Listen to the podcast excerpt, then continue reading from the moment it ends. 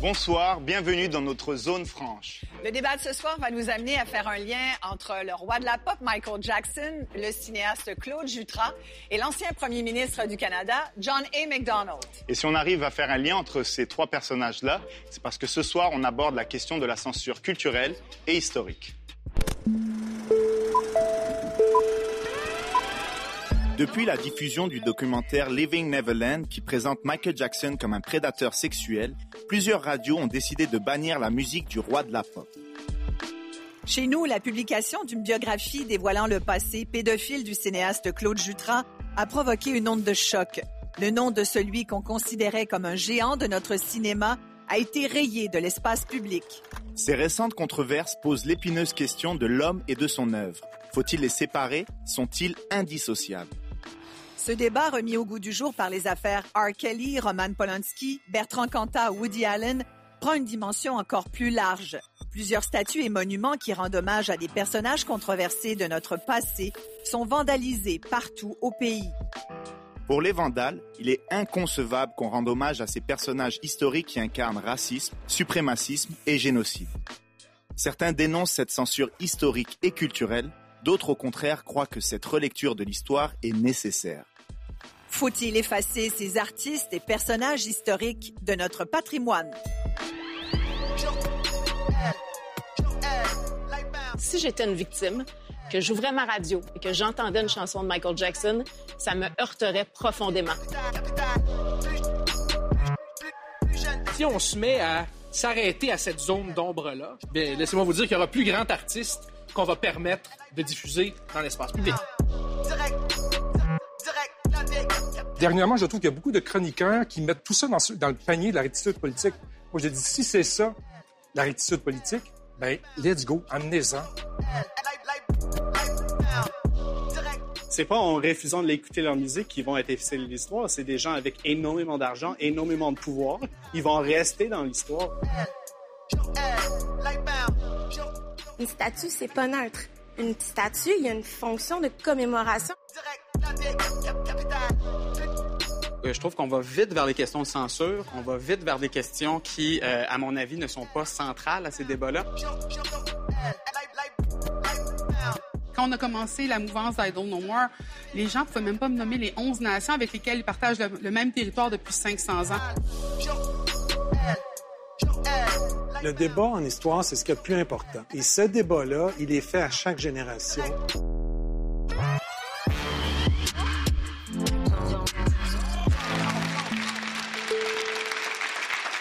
Question qui revient sans cesse dans l'actualité depuis quelque temps. Comment apprécier l'œuvre d'un artiste qui a eu des actions moralement répréhensibles, voire criminelles Depuis la diffusion de ce documentaire Living Neverland, bien sûr, c'est le roi de la pop qui nous vient en tête. C'est venu confirmer des allégations de pédophilie qui, qui circulaient depuis des décennies à son sujet. Lorsque ce documentaire a été diffusé, plusieurs se sont posé la question doit-on continuer ou non d'écouter sa musique? En d'autres termes, faut-il séparer l'homme de l'œuvre? Annie Soleil, je me tourne tout de suite vers vous parce que je sais que vous êtes une grande fan de Michael. Et il y a quelques semaines, j'aurais dit, vous êtes une grande fan de Michael Jackson. Mhm. Aujourd'hui, est-ce que je devrais dire, vous étiez une grande fan de Michael? Ah, c'est difficile comme question parce qu'habituellement, moi, je n'aime pas beaucoup les zones grises et là, je trouve que c'est un dossier où ça demande énormément de nuances. Et c'est vrai que dans le cas de Michael Jackson, pendant des années, je l'ai défendu sur différentes tribunes et depuis que j'ai vu les quatre heures de Living Neverland, je peux plus le défendre parce que c'était vraiment euh, bon des entrevues où on voyait deux victimes de façon très crue euh, dans des entrevues directement à la caméra où c'est extrêmement difficile de ne pas croire les allégations de ces deux hommes-là qui l'auraient abusé quand ils étaient enfants. Et aujourd'hui, euh, je dois dire que, bon, il reste chez moi des traces de Michael Jackson. J'ai plusieurs objets de collection. J'ai une immense toile de corneau qui représente Michael Jackson que j'avais acheté sur un coup de cœur euh, immense. Sauf que aujourd'hui, je ne sais plus où la mettre, cette toile-là. Je ne sais plus où l'exposer. Je ne sais pas si c'est décent même de l'exposer. Et euh, moi, je suis animatrice à la radio. Et en ce moment, le radiodiffuseur pour lequel je travaille a fait le choix de ne plus diffuser les chansons de Michael Jackson parce que la lumière n'est pas faite là-dessus, parce qu'il n'y a pas d'autorité compétente qui a statué pour l'instant et euh, je partage vraiment cette vision-là. Parce que moi, comme animatrice, je me verrais pas en ce moment dire Waouh, on écoute Michael Jackson, écoutez comme c'est formidable. Et c'est vrai que dans ce cas-là, l'œuvre transcende l'homme, vraiment. Sauf que il reste qu'il y a des victimes à travers ça. Et moi, si j'étais une victime, que j'ouvrais ma radio et que j'entendais une chanson de Michael Jackson, ça me heurterait profondément. Mais c'est une question qu'on peut se poser parce que Michael Jackson, c'est quand même le roi de la pop. C'est 25 années, voire plus, de musique mondiale. Il a influencé tout le monde, de Justin Timberlake à Prince. Et là, je vais me tourner vers vous, Pierre Lavoie. Vous êtes historien, vous êtes également musicien. On bannit Michael Jackson. Qu'est-ce qu'on fait avec des chansons comme celle des Beatles, Sweet Little Sixteen? Je veux dire, ça ouvre la porte à beaucoup de choses. Il y a beaucoup de groupes de rap et de rock, je pense, qui n'auraient plus droit à être diffusés en ondes. La question pour moi est toujours contextuelle. Est-ce qu'il y a, en ce moment il y a un problème qui est soulevé autour de l'affaire Michael Jackson Si d'autres personnes se lèvent pour parler d'une problématique à, partir de ces chansons-là, il y a moyen d'en discuter. Moi, je suis pour un, débat avant tout, c'est ce qu'on fait aujourd'hui. Euh, à mon avis, une des choses qui est intéressante dans la question que vous avez posée, euh, dans la distinction entre l'œuvre et l'artiste, c'est justement quand on parle de l'œuvre en culture populaire, de quoi on parle exactement? Est-ce qu'on parle de la chanson, de ses paroles, de sa mélodie qui peut être interprétée par tout un chacun? Ou est-ce qu'on parle de l'enregistrement mécanique de la voix et du corps d'une personne qui peut entrer dans le domicile des personnes? Il y a une nuance, à, mon avis, qui est très importante à, à respecter à ce sujet-là. Et Michael Jackson, moi, j'avais tendance à toujours vouloir le protéger de ça en me disant lui-même a été une victime dans son enfance. Lui-même est un enfant qui a été abusé et qui n'a pas connu d'enfance. Sauf que quand on regarde Living Neverland, quand on prend conscience de toute la manipulation qui a eu lieu, c'est très difficile de défendre l'indéfendable. Hmm. Mais justement, euh, concernant les victimes, Marie-Lou, euh, vous êtes historienne, vous vous mm-hmm. intéressez un peu à ça. Est-ce que le fait d'écouter Michael Jackson, c'est de porter une injustice supplémentaire aux victimes de Michael? Je ne vais pas me prononcer sur comment tous et chacun devrait interpréter, mais pour moi, c'est sûr que en tant que personne qui écoute, en tant que consommatrice culturelle, j'ai l'impression de cautionner ces actions. Donc, il n'y a pas de compromis, il n'y a pas une ligne entre l'homme, c'est ce qu'il a fait, ce qu'il a été, les chansons que j'écoute, bad, c'est sa musique, c'est autre chose. Pas moi, je trouve qu'on donne prévalence justement à cette question de pouvoir à cet homme-là, au détriment du point de vue des victimes. pour moi, c'est ce point de vue-là qui doit primer dans ce contexte-là. C'est intéressant parce que là, on parle de Michael Jackson, une vedette internationale. Plus près de nous, il y a l'affaire Jutra qui nous a beaucoup intéressés en 2016. Et Mario Gérard, c'est toi qui as écrit l'article, entre autres, qui a comme un peu euh, mis le feu aux poudres, disons-le comme ça, parce que c'est comme si soudainement on allumait là-dessus. Euh, est-ce qu'on a agi trop rapidement? Parce que dans la foulée de ton article, ça s'est tout de suite euh, décidé. Là, il faut rayer le nom de Jutra, on enlève le trophée à son nom, on change le nom du gala. Euh. Ça s'est fait extrêmement vite. Si je peux faire un, rappel de la chronologie, donc le, samedi 13 février, je publie euh, cette fameuse chronique qui s'appelle Jutra et les garçons, parce que l'auteur de la biographie, il s'apprêtait à lancer ce, livre, euh, avait fait un cours, mais en fait, c'est même plus un chapitre, c'était une page et demie, qui s'appelait Jutra et les garçons. Et le mérite, en fait, que j'ai, c'est que j'ai appelé l'auteur. Et j'ai posé des questions sur ces garçons-là, ils avaient quel âge? 19 ans, 17 ans. Et là, plus il me parlait, plus l'âge diminuait. Et il a fini par me dire 14 ans et parfois moins. Et là, je me suis dit, aïe, aïe, aïe, OK, là, c'est autre chose. Donc, je fais cette chronique le samedi. Le mardi, mon collègue Hugo Pion-Larose publie une entrevue, un témoignage avec euh, euh, l'une des victimes, euh, qu'on a surnommée Jean. Et le jeudi, Québec Cinéma retirait le nom de Jutra euh, du trophée. Donc, ça a été vraiment mhm. euh, très, très rapide. Est-ce qu'on aurait pu faire autrement? Prendre le temps, réfléchir. Beaucoup de gens m'ont écrit. J'ai reçu du courrier pendant des semaines et des semaines. Beaucoup de gens m'ont dit on aurait dû se calmer, on aurait dû euh, prendre le temps de respirer un petit peu. J'aimerais vous entendre de ce côté-ci, Fred. Ben, je veux dire, de point de vue historique, c'est pour certains et certaines, ça peut sembler comme une réaction instantanée, mais c'est parce que, entre autres, c'est la première fois que les gens en pouvoir, euh, les gouvernements, les gens qui, dirigent des compagnies, euh, qui prennent des décisions par rapport à ça. C'est parce que toutes ces histoires sales-là, pendant des années et des années, ont été cachées, ont été euh, excusées, ont été blanchies. Fait que pour une fois, grâce au travail des mouvements féministes, des mouvements de survivants et survivantes, des mouvements antiracistes, pour une fois, on, commence à avoir un rapport de force dans la société pour que les gens en responsabilité soient obligés de répondre. Fait que, sais, c'est pour certains et certaines, ça peut sembler que tout d'un coup, ça, sort de nulle part, mais c'est depuis qu'on a une société qu'on est aux prises avec des inégalités de pouvoir. Fait que c'est justement là qu'on commence à avoir euh, une réaction et que les gens commencent à se rendre compte collectivement à quel point ce problème-là est grave. Il faut, faut, mettre les choses en contexte. Je crois on vit une époque aujourd'hui où le politiquement correct est roi et où la mise en marché est reine. Annie Soleil le disait tout à l'heure, pourquoi la radio a cessé de diffuser du Michael Jackson? Parce que les journalistes posaient des questions. Alors évidemment, on cherche aujourd'hui des façons de, de, briller par la vertu, par notre supériorité morale. Cette personne-là n'a pas subi de procès en bonne et due forme, n'a pas été condamnée à ce que je sache par un tribunal apte à le faire. Alors, sans excuser ces gestes, s'ils ont été commis, il faut faire attention, on parle d'allégations ici. Première chose. Deuxième chose. Mais dans le cas de Michael Jackson et de Claude Jutras, ils sont morts. Absolument, ils sont morts. C'est difficile de. Exactement. Et deuxième chose, je crois, importante, où on s'arrête dans cette censure-là? C'est une question qu'il faut se poser, là. Où on s'arrête? Il faut admettre à quelque part qu'un artiste, et même pas seulement un artiste, n'importe quel individu, a une part de tragique dans sa vie, a une zone d'ombre dans sa vie. Et si on se met à s'arrêter à cette zone d'ombre-là, bien, laissez-moi vous dire qu'il y aura plus grand artiste qu'on va permettre de diffuser dans l'espace public. Oui, mais euh, moi, j'ai beaucoup de problématiques par rapport à ça parce que je me dis, euh, la zone d'ombre de l'artiste, euh, son œuvre, mais qu'est-ce qu'on fait des victimes, des personnes qui, elles, sont directement touchées? Est-ce qu'on permet de dire, ah, ben à un certain point, on peut accepter le geste criminel. À un certain point, on peut accepter euh, d'outrepasser. L'homme est grand, on lui laisse l'espace. Oui. Euh, alors, ça veut dire que la victime est petite et elle n'a pas cette place-là. On, on, a une idée de l'histoire comme quelque chose de lisse. On a le fantasme que tout doit être parfait dans une œuvre, ouais. que les grandes personnalités de l'histoire sont des personnalités idéales, héroïques. Et c'est absolument faux. Il n'y a rien dans l'histoire qui fonctionne de cette façon-là. Euh, si on déterrait toutes les grandes figures, on allait voir derrière les façades, on découvrirait des problèmes très sérieux, même en regard de leur temps. Euh, je, je, pense qu'il faut, il faut partir de ce point-là. Là, on discute dans le temps présent. Dans 50 ans, les victimes, il n'y en aura plus, ou ils seront beaucoup plus âgés. Ils seront pas là. Non, mais ils seront pas là pour euh, présenter cette objection. L'œuvre va émerger ou elle va disparaître. Mais l'œuvre va émerger au-delà des victimes, au-delà de ce qu'on pense. Alors, il faut toujours replacer dans un contexte où, oui, il y a eu des victimes, mais dans l'histoire à long terme, c'est pas le critère. C'est le point de la configuration de l'histoire, et je vous promets, on va y revenir. Mais vous l'aurez compris, donc Michael Jackson, certaines radios ne le diffuseront plus.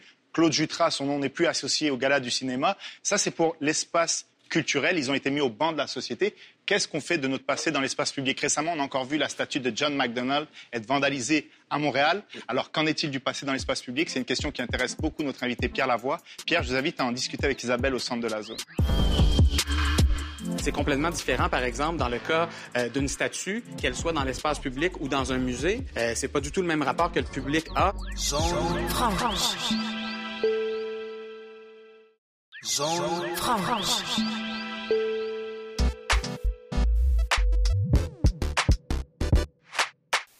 Pierre Lavoie, vous êtes spécialisé en histoire de la culture populaire. C'est intéressant parce que ce que vous dites, c'est que qu'on parle de Jutra, de Michael Jackson ou de la statue de John M. McDonald, pour vous, c'est le même débat dans le fond. Rapidement, oui. La petite précision que je ramènerai là-dessus, c'est que pour moi, c'est la même chose dans le sens où euh, je trouve qu'on va vite vers les questions de censure, on va vite vers des questions qui, euh, à mon avis, ne sont pas centrales à ces débats-là. Pour moi, le centre, c'est la question de l'espace public ou de l'espace privé. Pour moi, c'est complètement différent, par exemple, dans le cas euh, d'une statue, qu'elle soit dans l'espace public ou dans un musée, et par rapport à une chanson, qu'elle soit à la radio ou qu'elle soit à la maison. c'est pas du tout le même rapport que le public a, c'est pas la même, ça n'a pas le même caractère invasif dans la vie des personnes. Et c'est en ce sens-là que, selon moi, il y a, il y a, il y a un, euh, un, intérêt à regarder ces questions-là sous l'angle de la patrimonialisation, qui est un, un concept qui essaie d'étudier les processus de mise en valeur, de, de légitimation euh, du passé dans le temps, donc notamment par des statuts, mais on peut appliquer ça aussi à des, des phénomènes culturels. Et c'est quoi avis. exactement ce concept? Ce concept, en gros, mais c'est que si on essaie de faire la distinction entre l'histoire, la mémoire, le patrimoine, euh, la patrimonialisation aide, dans le fond, à montrer les processus. Euh, l'histoire, en gros, on peut le résumer au fait que c'est euh, l'interprétation des faits et des traces du passé euh, qu'on peut faire. Donc, c'est une interprétation de ce qui nous est légué euh, des sources, des archives euh, dans le temps. La mémoire collective, c'est plus complexe. C'est un ensemble de discours, c'est un ensemble de, de récits euh, qui font en sorte qu'un personnage, par exemple, comme Maurice Richard, est, connu d'à peu près tous les Québécois. Mais ça, ça se fait pas tout seul. Il y a un ensemble de, de, de récits qui se sont mis en place. Il y a un excellent livre de Benoît Melançon là-dessus, Les yeux de Maurice Richard, qui nous montre comment, depuis les années 50, une mémoire collective se construit, change, avance, évolue au fil euh, des années. Et le patrimoine, l'idée de patrimoine, elle, ajoute une notion de valorisation. Euh, donc, le patrimoine, normalement, est, un peu plus... euh, on, le limite à des questions nationales, souvent. Donc, le patrimoine qui nous est légué de nos ancêtres canadiens-français, les maisons canadiennes-françaises sont du patrimoine, les chansons folkloriques canadiennes-françaises sont du patrimoine. Mais le patrimoine, quand on l'observe bien, c'est ce qui est... euh, ce à quoi on donne de la légitimité, qu'on décide de mettre en valeur et de transmettre au présent qui vient du passé, à mon avis. Et en ce sens-là, de regarder les processus, ça permet aussi d'aller regarder des questions comme celle euh, de Michael Jackson ou comme celle d'une statue euh, de Johnny McDonald. Donc, avec votre concept, dans le fond, vous ouvrez la porte à ce qu'on puisse déboulonner certaines statues. euh, à ce Potentiellement, potentiellement, mais pour moi, je- j'essayais un petit peu aussi de- de- de- de- d'amener la question de la contextualisation.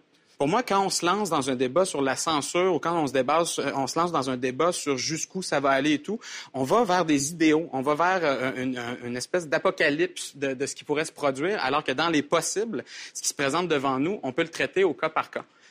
On va voir ce qu'en pensent les autres. Merci beaucoup, Pierre. Plaisir.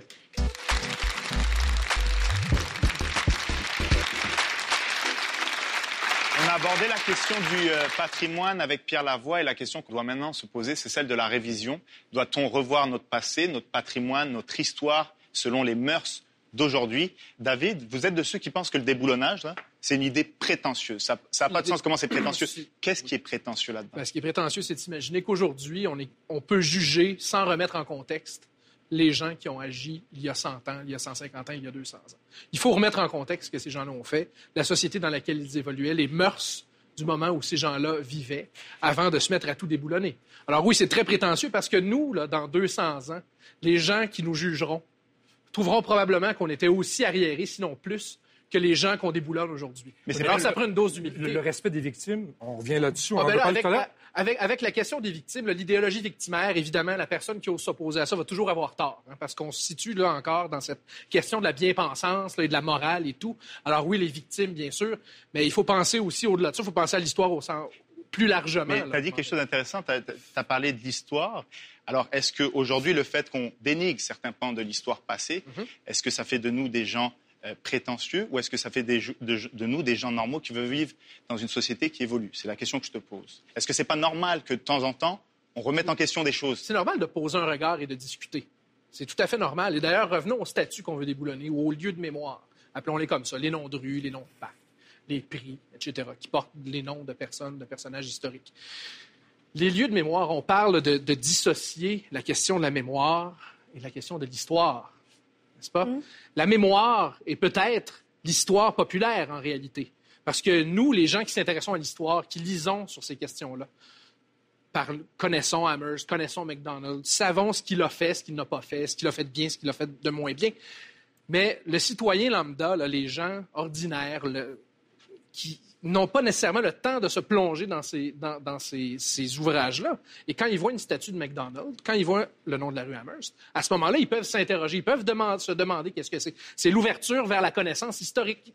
Mais, mais oui, oui, j'aimerais juste j'aimerais avancer et dire euh, que euh, l'histoire nous enseigne quelque chose et que les traces de l'histoire sont là pour qu'on s'interroge sur l'histoire et ses bons côtés, ses mauvais côtés. McDonald's n'est pas un être parfait. Mais quand on est devant la statue de McDonald's, moi, je m'interroge. Au moins, j'ai le mérite de me poser des questions.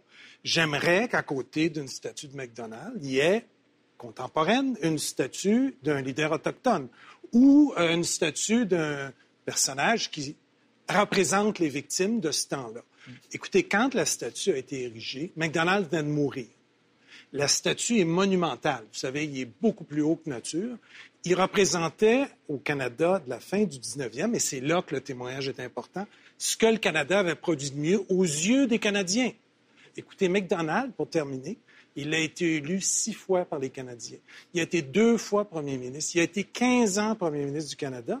Il n'a jamais été condamné par une cour de justice. C'est pas un criminel.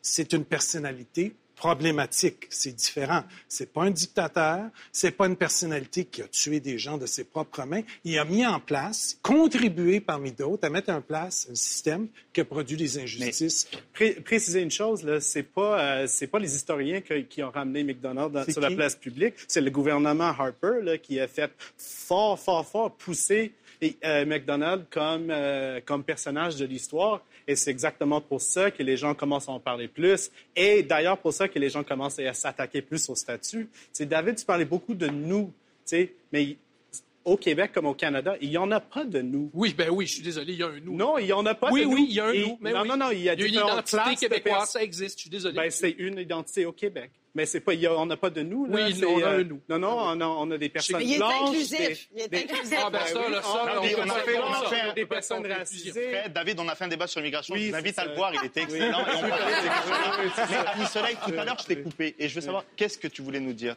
Bien, je trouvais intéressant que Mario parle d'Amherst, parce que dans le cas d'Amherst, par exemple, moi, si je me lève la tête et que je vois la rue Amherst, je sais ce que ça représente. Je sais ce que cet homme-là a fait et je trouve ça très heurtant pour les communautés autochtones, pour les Premières Nations, d'être confrontées à ce nom de rue-là, parce que non, ce n'est pas nécessairement un hommage, sauf que quand on le écoutez- perçoit comme ça, c'est ce que ça envoie comme message, si on se lève la tête et qu'on voit le nom de la rue. Puis il y avait Chantal Renault, l'épouse de Bernard Landry, premier ministre du Québec, qui avait eu une idée que je trouvais magnifique, qui était de renommer la rue Amherst la rue de la paix des braves. Parce que ça, ça permet de commémorer ce qui s'est passé, ça permet d'appeler à une réconciliation. Alors, on n'oublie pas ce qui s'est passé avec Amherst et en même temps, on dit voilà, on, on offre Cette, une cette réconciliation. affaire des couvertures. euh, Expliquez aux gens là, oui, qui, on- on, croit qu'Amherst a euh, contaminé des couvertures euh, de laine euh, qu'on a données aux Autochtones. Alors, on trouve ça dans sa correspondance. Contaminé avec, euh, Avec euh, de variole ou des maladies qui étaient des incurables à l'époque. infectieuses qui a contribué ça. beaucoup quand même à réduire leur nombre. On trouve ça dans sa correspondance. On n'est pas sûr qu'il l'a fait. On n'est pas sûr que ça a été réalisé. C'est a- toujours ça le problème avec l'histoire, Ah, Pierre. L'histoire, on n'est pas sûr. D'autre part, c'est le premier officier britannique qui est entré sur l'île de Montréal en 1760 qui a changé l'histoire du Canada au complet, de Montréal, du Canada français, de tout le monde. Il a représenté le premier la couronne britannique ici, sur ce territoire, après d'autres qui ont eu des juridictions, on le rappelle historiquement. Une autre raison pour lui dénoncer. Alors, une raison pour l'effacer de l'histoire?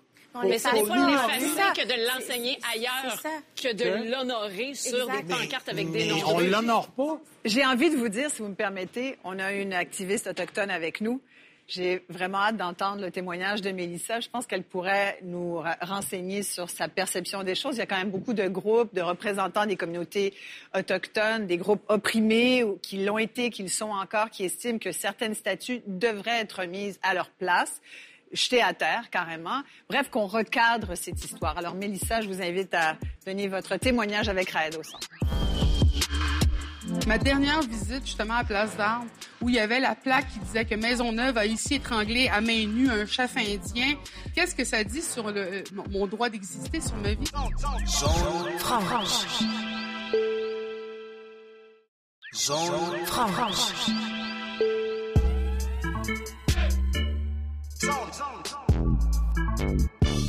Elissa Molène Dupuis, vous êtes activiste Inou, euh, vous êtes ambassadrice de la conscience d'Amnesty International, je tenais à le dire parce que je trouve que c'est quand même quelque chose de formidable, et vous, êtes, vous militez beaucoup pour une plus grande place des Premières Nations dans notre histoire. Oui. Mais ce qui est intéressant avec vous, c'est que vous ne voulez pas réécrire l'histoire comme certains, vous voulez juste rajouter certains paragraphes.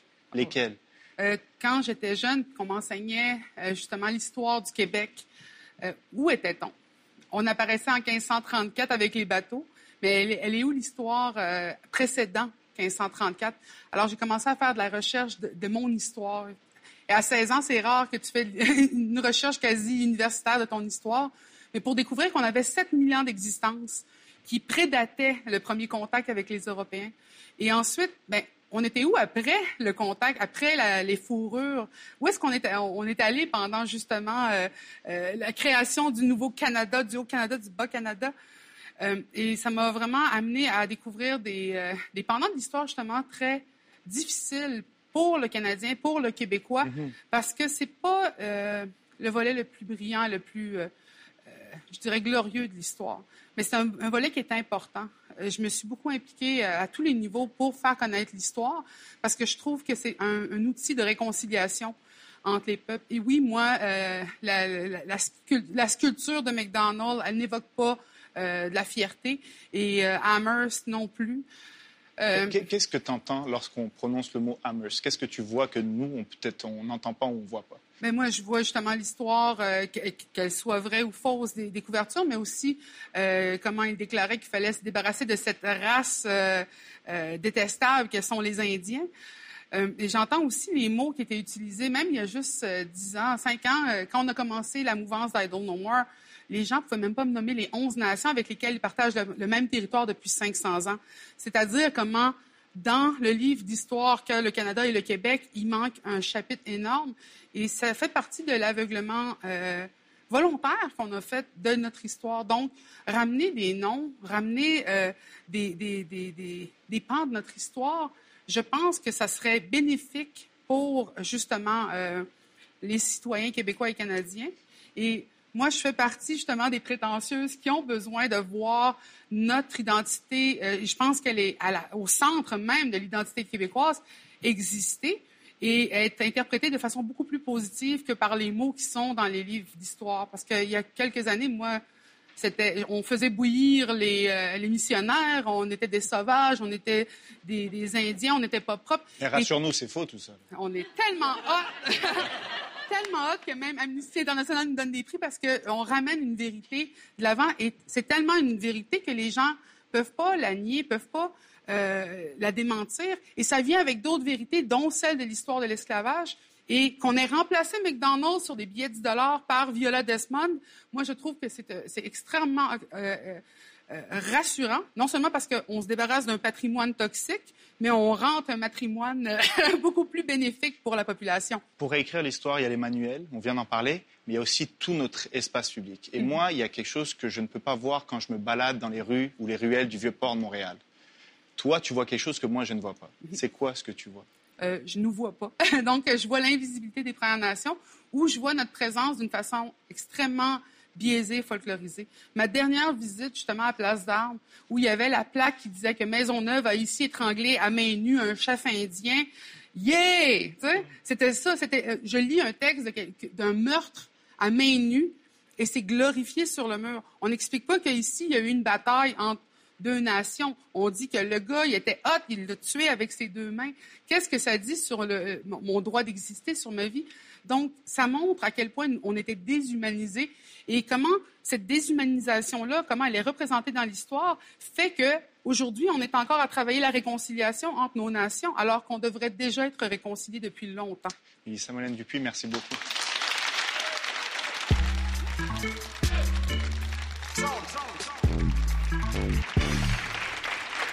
Retiens, Mélissa, beaucoup de choses dans ton témoignage, mais tu as dit, entre autres, le patrimoine toxique. Et c'est vrai qu'on on le voit rarement de cette, de cette façon-là, notre patrimoine. S'il est toxique, est-ce qu'il mériterait pas, donc, d'être un peu nettoyé, d'être un peu euh, euh, guéri? Euh, quelque chose qui est toxique, on essaie de, de- de le guérir. Oui? Est-ce que je peux dire quelque chose? Mélissa a tout à fait raison.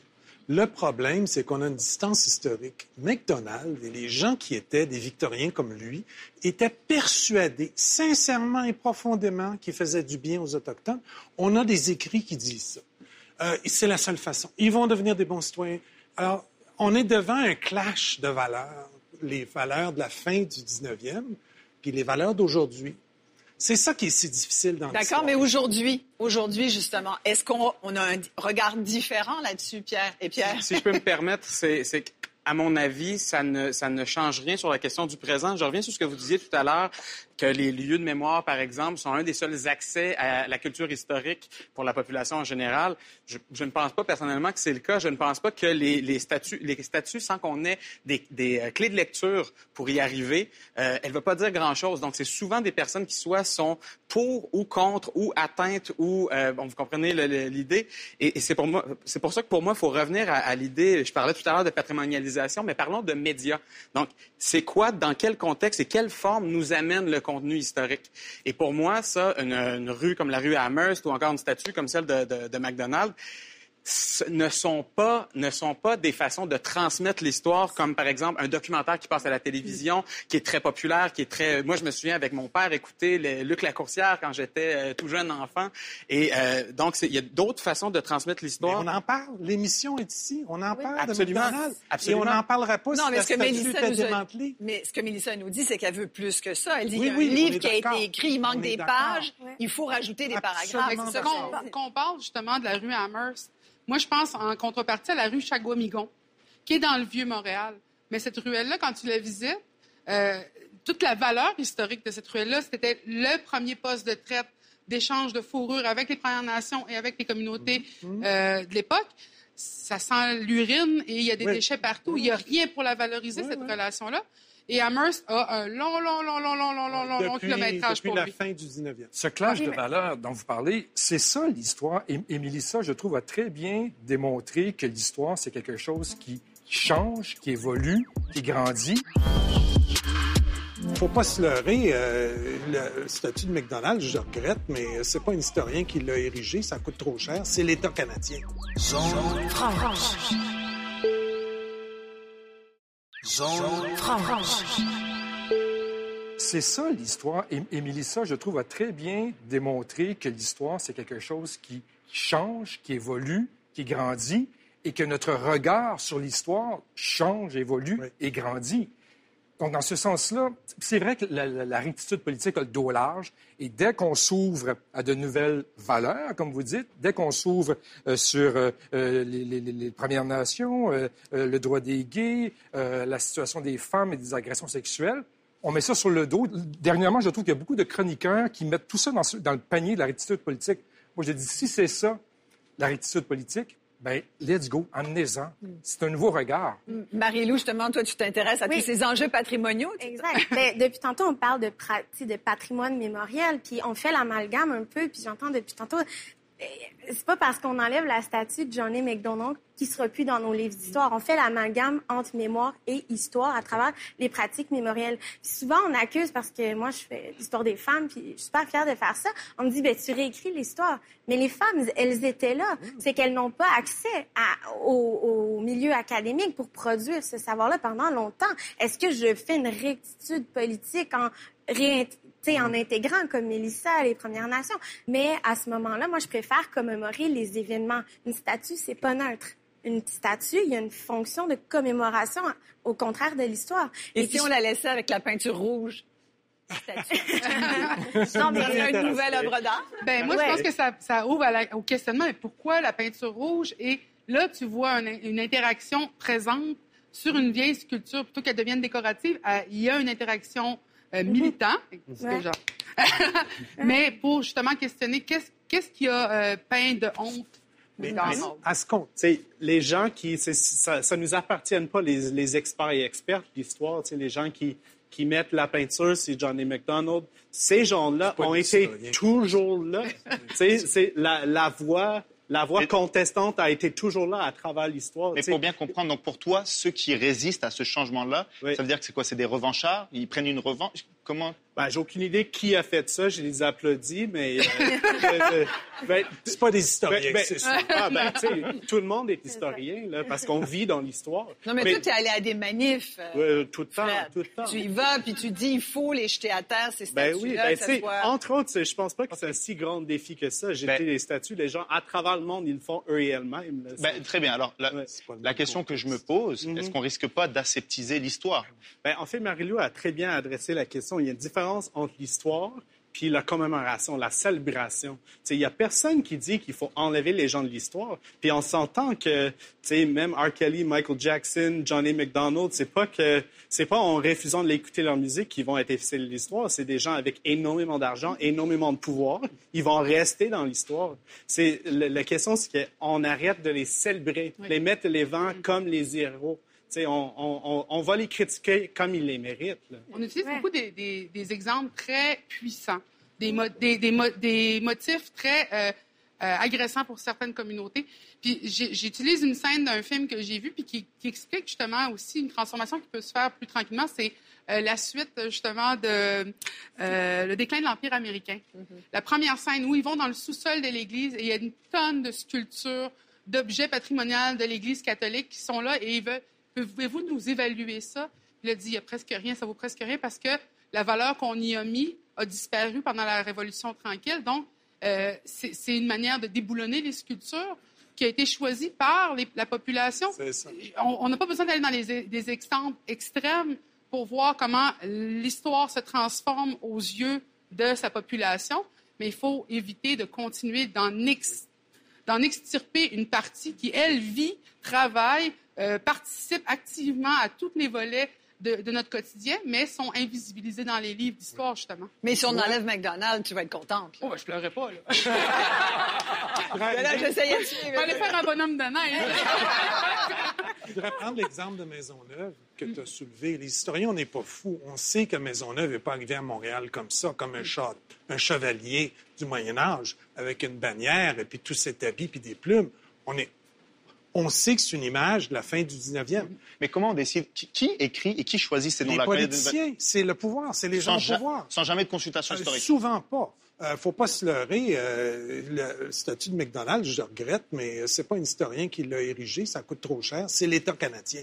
Il faut remettre les choses. Non, mais c'est intéressant parce que c'est rare qu'on parle de notre histoire, mais, mais là, on se rend compte que- quelle histoire qu'on enseigne. Mais exact, quand on dit, ben, on, on- au 19e siècle, tout à l'heure, euh, Fred, tu disais, euh, David. excuse-moi, David, tu disais, euh, ben, c'est les mœurs de l'époque. Ben, c'est certainement pas les mœurs autochtones. Je veux dire, c'est qu'on fait, on accorde une primauté à un, un point de vue, puis on dit, ben, c'était comme ça dans ce temps-là, mais on, on occulte plein de voix en faisant ça. Puis je pense que on, on se dit aujourd'hui, on veut changer des noms, mais regardez un peu le, le pat- euh, les sites de patrimoine culturel de Montréal.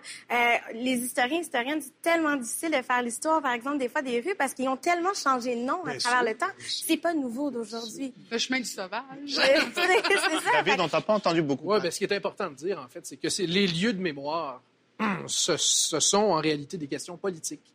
Il faut qui les nomme. Ce sont, comme disait Pierre, des politiciens. Et ça reflète une idéologie politique, dépendamment de, du nom qu'on donne ou qu'on ne donne pas à un lieu, dépendamment de la statue qu'on boulonne ou qu'on déboulonne. C'est pas une question de hauteur morale ou de vertu, c'est une question d'idéologie politique, essentiellement. Justement, bonne Alors, question. Parce qu'il y a des pro-statuts ici, puis il y a des anti-statuts. Alors là, on est dû pour notre duel. Oh! Fred, Oui. anti-statut. Et David, pro, on les touche pas. Elle reste là pour un devoir de mémoire. Venez nous expliquer ça avec Raël au centre. On parle euh, des statuts des hommes de pouvoir là, dans, dans le vie. On a très peu de statuts de femmes à Montréal. Zone franche. Zone franche.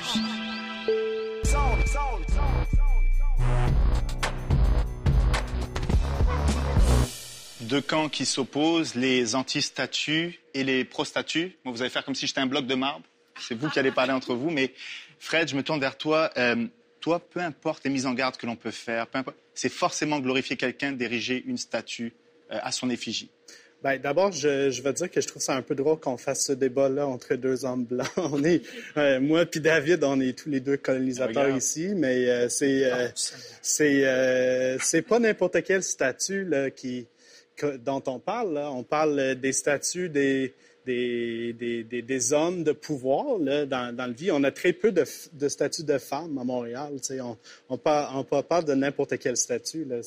Puis on fait la glorification de ces personnes-là à travers leur statuification. Je ne sais pas si c'est un mot, mais... euh, Mais il y a très peu de statuts de femmes pour la simple et bonne raison que ça fait pas très longtemps que les femmes ont commencé à prendre cette place prépondérante dans la société. Dans les postes de pouvoir, il y a une domination masculine jusqu'à relativement récemment. Je crois qu'on est d'accord là-dessus, non? Ben oui, Bon, absolument. voilà. Alors, peut-être que ça explique la Ben justement, parce La prépondérance que ben, le statut. problème en soi, c'est que nos statuts, ça glorifie des gens en position de pouvoir. Tu sais, puis tu sais, on- ça peut, ça peut, ben normal. Ben oui, euh, ben oui. Ça, dé- ça dépend de qu'est-ce qu'on veut faire avec euh, l'histoire puis la mémoire collective. Moi, euh, j'aimerais bien avoir les statuts. Tu sais, il y a une statue qui s'est faite euh, aux habitations Jean de Mance l'année passée par la communauté haïtienne, une statue de Toussaint Louverture. Puis moi, je trouve ça magnifique. Tu sais, c'est un symbole révolutionnaire, c'est un symbole d'un soulèvement anti-esclavage qui a changé l'histoire du monde entière. Ben, c'est, c'est, c'est pas du tout la même chose. C'est une statue de Johnny McDonald qui, justement, a créé un, un pays, euh, un, un faux pays, en fait, qui, qui, qui, qui devenait une imposition sur les territoires autochtones. Puis moi, le projet pour moi de notre société et le projet en tant qu'historien, historienne, c'est d'être au bord des gens qui sont, de- qui sont dominés, qui sont opprimés, puis de les aider, les accompagner pour refaire leur histoire comme projet de libération collective. David, une statue, euh, pourquoi on ne doit pas la déboulonner selon toi? Parce que c'est un témoignage important de ce qui a été, pour nous, Donc, un personnage, un lieu ou un événement significatif dans notre passé. Il faut penser la statue en la remettant dans le contexte du moment où elle a été érigée. donc pourquoi jamais une statue ne sert à glorifier un personnage? Parce que c'est Évidemment, elle, elle elle glorifie un personnage, oui, effectivement, au moment où on l'a érigé. Aujourd'hui, il viendrait à l'idée de personne d'ériger une nouvelle statue en l'honneur de Johnny McDonald. Bon, peut-être Stephen Harper, peut-être que ça lui tenterait, certainement. Mais autrement, je crois, personne ne renommerait aujourd'hui une nouvelle rue à Amherst. Toi, pour toi, elle est là, elle reste. Et voilà. Fred, Oui. euh, toi, tu es de ceux qui pensent que, de un, il y a le combat des idées. Là, c'est ce qu'on fait ce soir, on débat d'idées, ce qui est super. Ouais. Ouais. Mais il y a aussi le terrain plus pratique, celui de la militance, celui de descendre dans les rues, à, un tel point que tu encourages même la désobéissance civile? Ben, mettons que je dirai jamais en public que j'encourage les choses illégales, mais, euh, je, c'est ce que vous faites. Je, je- je vais applaudir fort- fortement et longuement. Si elle a été peinte rouge, la statue, c'est parce qu'elle est là au départ? Et le geste militant de désobéissance civile peut nous permettre d'en discuter. Merci Fred, merci David pour ça.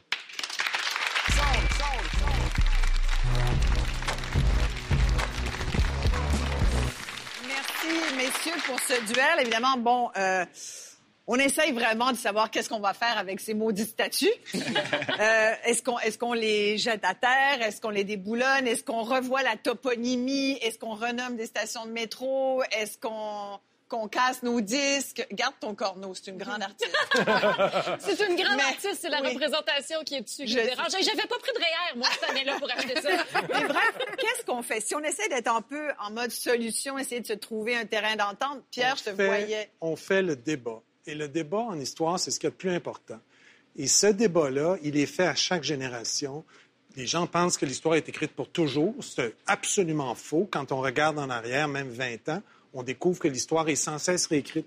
Et c'est pour ça que vous êtes bienvenus à faire le débat, les Autochtones, le peuple autochtone, pour qu'on soit capable de le faire avec vous, puis qu'on découvre les mérites de ce débat nouveau et qu'on accueille d'autres discussions nouvelles.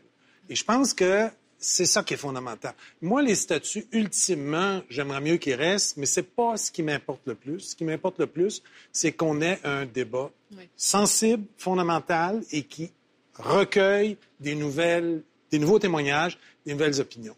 Et ça, ça s'applique à tout. Moi, je me rappelle quand c'est sorti pour Claude Jutras, quand Mario t'a publié ton article, je me disais, mon Dieu, que ça va vite. Je pense qu'au bout de trois jours, Jutras n'existait pratiquement plus dans l'espace public. Puis ça me troublait. J'ai toujours cru les témoignages des victimes, sauf que je me disais, c'est rapide. On n'a pas de débat de société sur la question qui nous occupe en ce moment. Pierre? Et par rapport à ça, je reviens encore à la question des, des lieux de diffusion. Par exemple, si on enseigne le cinéma de Claude Jutras dans les universités, il existe maintenant certaines pratiques, par exemple, d'avertissement.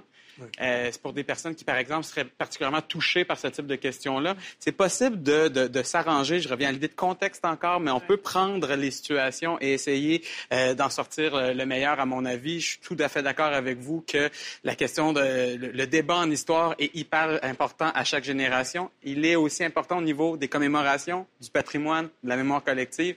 Mario, tout à l'heure, vous évoquez l'idée euh, que si on commence à censurer Michael ou d'autres œuvres culturelles, on risque de peut-être créer un index. Et ça, c'est une crainte aussi, c'est qu'on on remet de la lumière sur des gens qu'on voudrait juste laisser euh, mourir. Est-ce que ça peut vraiment exister qu'une forme de censure ou de, de, de, de- de sensibilité fait en sorte qu'on crée un nouvel index? Totalement. On l'a vu avec euh, Céline, pas Céline Dion, Louis-Ferdinand Céline. Euh, donc, il y a eu des, des, pam- des pamphlets qu'on a refusés, que Gallimard a refusé de, de publier récemment. Sauf que, bon, il y a une maison québécoise qui les publie et les Français qui veulent mettre la main sur les pamphlets antisémites de Céline peuvent se les procurer en les commandant. Donc, vous voyez, c'est difficile de- d'effacer euh, la trace. Et on a beaucoup parlé ce soir, justement, d'effacer des, des gens, euh, d'effacer des, des symboles de la mémoire. Il y a aussi le contraire. L'histoire permet le contraire, c'est-à-dire la réhabilitation. Jeanne Mance, on lui a fait une place. Euh, on, a décidé, en fait, qu'elle avait joué un rôle tout aussi important que de Maisonneuve. Moi, si vous me permettez, euh, Fred, ouais. oui, une fois ce soir, euh, je vais dire quelque chose d'un peu nuancé, là. mais euh, s'il y a quelque chose sur laquelle David puis moi on est d'accord, c'est que les décisions par rapport à la commémoration, elles sont prises par les gens au pouvoir. Puis je pense que si on va trouver un- une voie pour comment régler ces choses-là, ça va être en priorisant euh, les voix euh, des, des survivants et survivantes, euh, que ça soit des individus, que ça soit euh, des nations au complet. Mais ça- ces décisions-là peuvent plus rester dans les mains des gouvernements. Ben, Isabelle, on n'a jamais fini sur un compromis. Fait que moi, je, je, je rajouterai aucun mot à ce débat. ce soir. Parfait. Alors, merci d'avoir été là. Merci à nos invités. Merci Vraiment. beaucoup. Merci aussi au public qui est là et qui est présent. Euh, si finalement, ici à la maison, vous voulez aussi participer à l'émission, il suffit de vous rendre sur publicsite.com. C'est très, très simple à faire et c'est assez agréable à regarder. En tout cas, je l'espère. On se retrouve la semaine prochaine.